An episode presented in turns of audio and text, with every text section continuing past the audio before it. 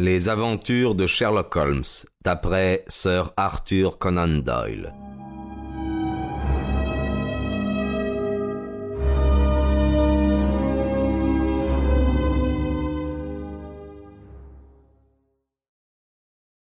arrêtez, cocher. Voici certainement les pompes funèbres, puisque nous venons de passer devant le magasin de prêteurs sur gage. Voulez-vous entrer, Watson? Votre physique inspire la confiance. Demandez à quelle heure a lieu l'enterrement de demain à Pulteney Square. La femme du magasin me répondit sans hésitation que la cérémonie avait lieu demain à huit heures. Vous voyez, Watson, aucun mystère, tout au grand jour. Dans un certain sens, les formes légales ont été respectées et ils pensent qu'ils n'ont pas grand-chose à craindre. Bon, je ne vois rien d'autre à faire qu'une attaque de front. Êtes-vous armé?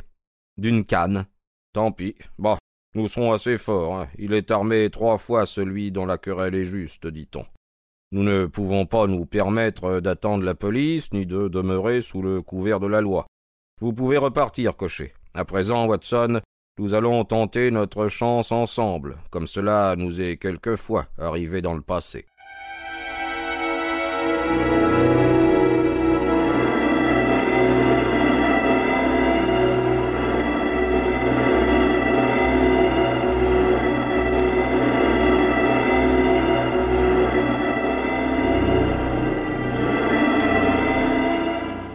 Il avait sonné à la porte d'une vaste maison obscure au centre de Pulteney Square.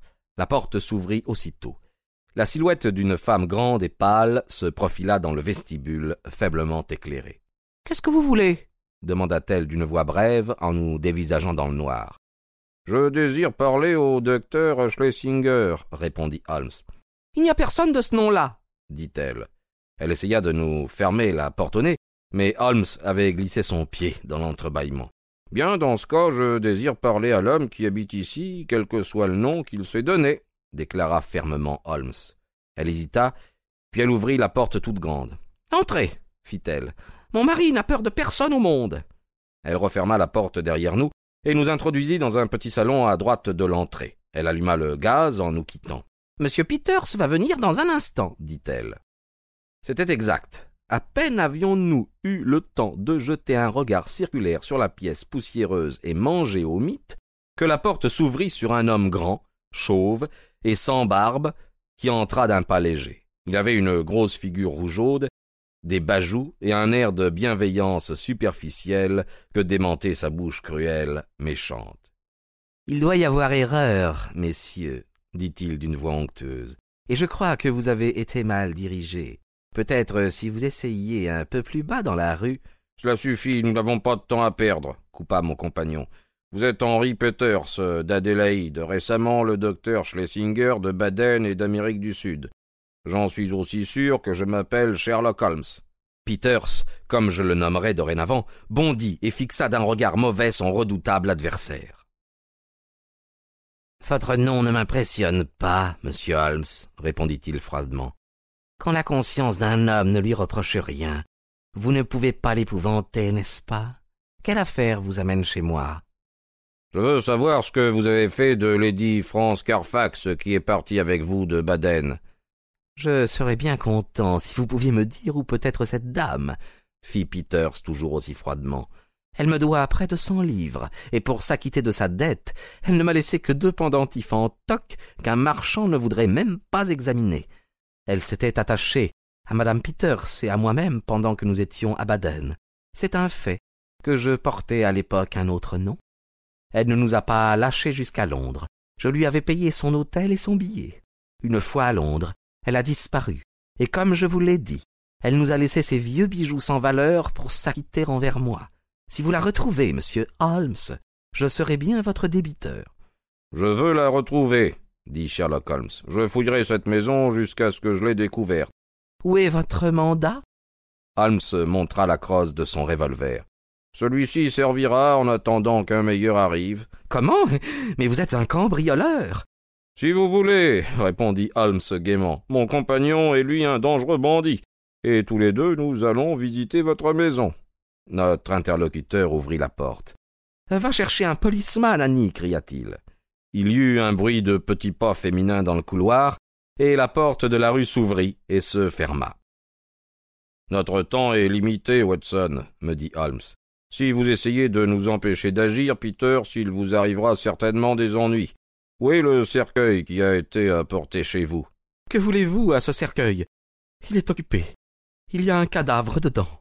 Il faut que je voie ce cadavre. Jamais avec mon consentement. Alors, euh, sans votre permission. D'un geste prompt, Holmes écarta Peters et passa dans le couloir. Une porte était entr'ouverte. Nous entrâmes.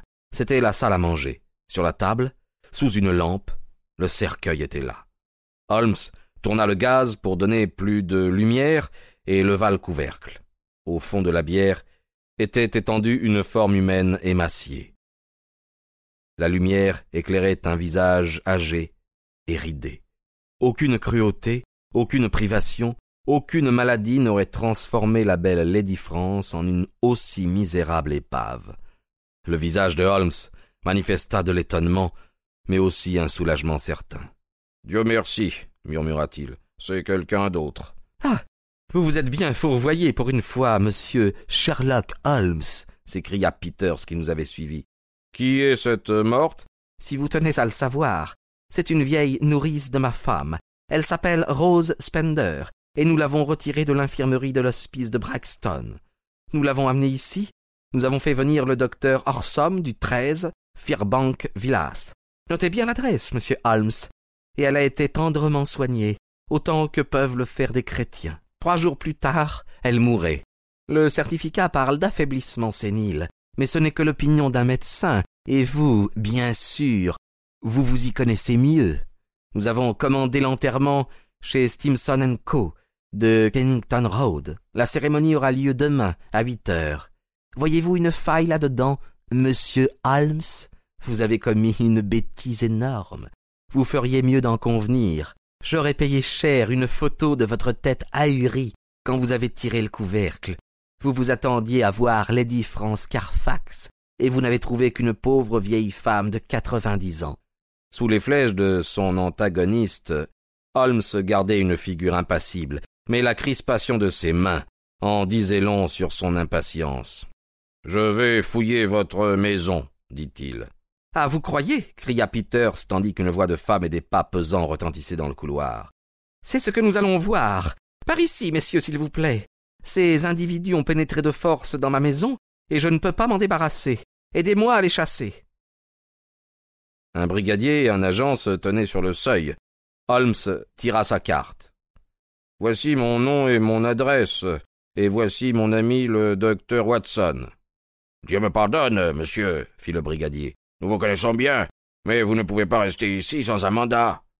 Bien sûr, je le sais. Arrêtez-le, cria Peters. Nous savons ce que nous avons à faire, dit majestueusement le brigadier. Mais il vous faut partir d'ici, monsieur Holmes. Oui, Watson, partons. L'instant d'après, nous nous retrouvions dans la rue. Holmes avait récupéré son calme habituel, mais je bouillais de fureur et d'humiliation. Le brigadier nous avait suivis. Je regrette, monsieur Holmes, mais c'est la loi. Exactement, brigadier, vous ne pouvez pas agir autrement. Je suis sûr qu'il y avait de bonnes raisons pour que vous soyez allé chez ces gens-là. Si je peux vous rendre un petit service.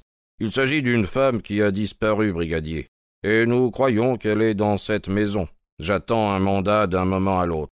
Alors euh, je vais surveiller les lieux, monsieur Holmes. Si quelque chose m'apparaît louche, vous aurez de mes nouvelles. Il n'était que neuf heures et nous reprîmes immédiatement notre chasse. Pour commencer, nous nous fîmes conduire à l'hospice de Brixton. On nous confirma que deux personnes charitables étaient venues quelques jours plus tôt réclamer une vieille femme idiote qui aurait été leur ancienne domestique et qu'elles avaient obtenu la permission de l'emmener. La nouvelle de la mort de la vieille n'étonna personne. Nous nous rendîmes ensuite chez le médecin. Il avait été appelé, il avait trouvé la femme en train de mourir d'affaiblissement sénile, il avait ensuite examiné son cadavre et il avait signé le certificat légal. Je vous assure, nous dit-il, que tout était parfaitement normal et qu'il n'y avait eu aucune tricherie. Rien dans la maison ne lui avait semblé suspect. Il s'était seulement étonné que des gens de cette classe sociale n'eussent pas de domestiques. Finalement, nous nous dirigeâmes vers Scotland Yard. Des difficultés de procédure avaient été soulevées à propos du mandat. Un léger retard était inévitable. La signature du juge ne pourrait pas être obtenue avant le lendemain matin. Si Holmes voulait venir à neuf heures, il pourrait accompagner l'estrade et assister à l'exécution du mandat. Ainsi se termina la journée, non sans que, vers minuit, notre ami le brigadier vint nous trouver pour nous dire qu'il avait vu derrière les fenêtres de la grande maison obscure des petites lueurs tremblantes en promenade, mais que personne n'était sorti et que personne n'était entré. Nous ne pûmes que nous armer de patience pour attendre le lendemain. Sherlock Holmes était de trop mauvaise humeur pour bavarder et trop énervé pour dormir. Je le laissai à sa pipe, sur laquelle il tirait sans arrêt. Ses épais sourcils sombres s'étaient rejoints sur une même ligne droite. Ses longs doigts sensibles tapotaient les bras de son fauteuil. Il était en quête de toutes les solutions possibles du mystère. À plusieurs reprises au cours de la nuit, je l'entendis déambuler dans l'appartement. Enfin, juste après mon réveil, il se précipita dans ma chambre. Il était en robe de chambre, mais je n'avais qu'à regarder ses yeux creux et la pâleur de son visage pour être sûr qu'il n'avait pas fermé l'œil. À quelle heure l'enterrement? À huit heures, n'est-ce pas s'enquit-il brusquement. Il est sept heures vingt maintenant. Grand Dieu, Watson, euh, qu'ai-je fait du peu de cervelle dont le Seigneur m'a gratifié? Vite, mon cher, vite, c'est une question de vie ou de mort et les chances pour la mort sont de cent contre une. Si nous arrivons trop tard, je ne me le pardonnerai jamais.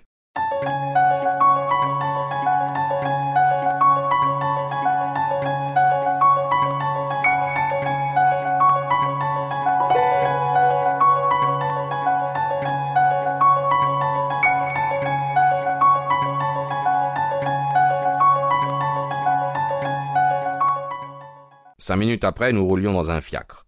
Le cocher avait beau fouetter son cheval, il était huit heures moins vingt-cinq quand nous passâmes devant Big Ben, et huit heures sonnaient quand nous descendîmes Brixton Road.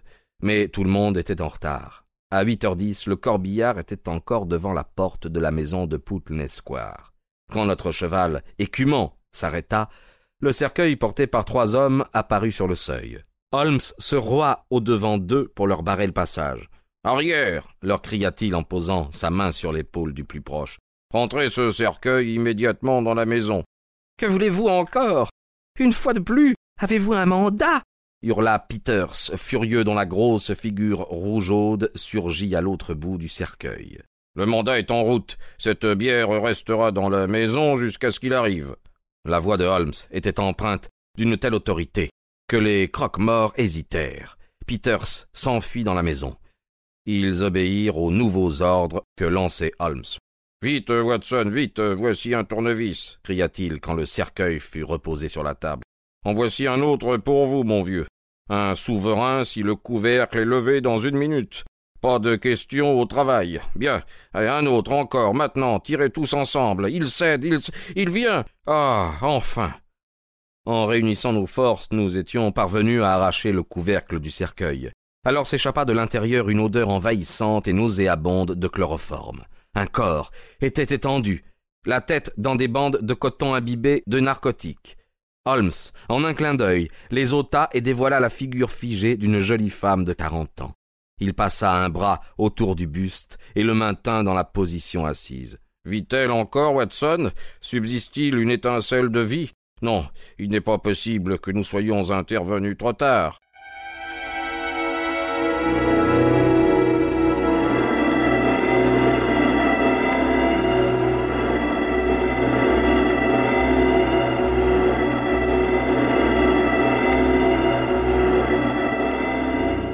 Pendant une demi-heure, nous eûmes l'impression que si, que ce fût sous l'effet des vapeurs de chloroforme ou par suite d'une réelle asphyxie, Lady France semblait bien être parvenue au-delà de la limite où l'on pouvait espérer la ramener à la vie. Et puis, enfin, grâce à la respiration artificielle, à des injections d'éther et à tout ce que la science nous suggéra de tenter, une légère buée sur un miroir, un frémissement des paupières nous avertirent que la vie revenait lentement. Un fiacre s'était arrêté dehors. Holmes souleva le store. Voici l'estrade avec son mandat, annonça-t-il. Il trouvera ses oiseaux envolés. Des pas lourds se hâtaient dans le couloir. Voici quelqu'un qui a beaucoup plus le droit que nous de soigner cette dame. Bonjour, monsieur Green. Je crois que plus tôt nous pourrons emmener Lady France, mieux cela vaudra. En attendant, la pauvre vieille femme qui est toujours dans la bière peut s'en aller vers le lieu de son repos éternel. Si vous consentez à ajouter cette affaire à vos dossiers, mon cher Watson, me dit Holmes ce soir-là, elle devra illustrer cette éclipse provisoire à laquelle peut être sujet l'esprit le plus équilibré qui soit. De telles défaillances sont communes à tous les mortels. Heureux celui qui les reconnaît et les répare. J'ai peut-être quelques titres à revendiquer ce modeste crédit. Ma dernière nuit a été hantée par l'idée que, quelque part, un indice, une phrase étrange, une remarque curieuse m'avait frappé, et que je les avais trop facilement écartés. Et puis, tout à coup, dans la lumière grise du matin, les mots me sont revenus en mémoire. Il s'agissait de la remarque de la femme de l'entrepreneur de pompes funèbres, telle que nous l'avait rapporté Philippe Green. Elle avait dit Il va arriver d'un instant à l'autre. Il nous a demandé plus de temps parce que c'était un modèle spécial. Elle parlait du cercueil, un modèle spécial dont des mesures sortant de l'ordinaire. Pourquoi? Pourquoi? Soudain je me rappelai sa profondeur et la petite euh, forme humaine ratatinée à l'intérieur. Pourquoi une bière si vaste pour un corps si menu, sinon pour laisser de la place à un deuxième corps? Deux corps qui seraient enterrés avec un seul certificat. Tout était parfaitement clair. Mais j'ai eu la vue brouillée. À huit heures, Lady France allait être enterrée. Notre seule chance consistait à empêcher l'enterrement. C'était une bien faible chance pour la retrouver vivante, mais enfin c'était une chance comme le résultat l'a prouvé. Ces gens, à ma connaissance, n'avaient jamais assassiné. Ils pouvaient au dernier moment reculer devant un vrai meurtre. Ils pouvaient l'enterrer sans que personne ne sût comment elle avait trouvé la mort et même en cas d'exhumation, ils pouvaient s'en tirer. J'espérais qu'ils avaient réfléchi à tout cela. Vous pouvez assez bien reconstituer la scène. Vous avez vu cette encre horrible en haut, où la pauvre dame a été si longtemps recluse.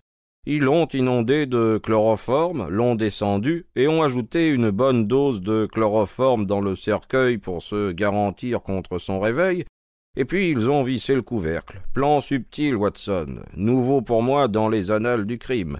Si nos amis ex-missionnaires échappent aux menottes de l'estrade, je ne serais pas surpris d'apprendre par la suite d'autres exploits non moins sensationnels.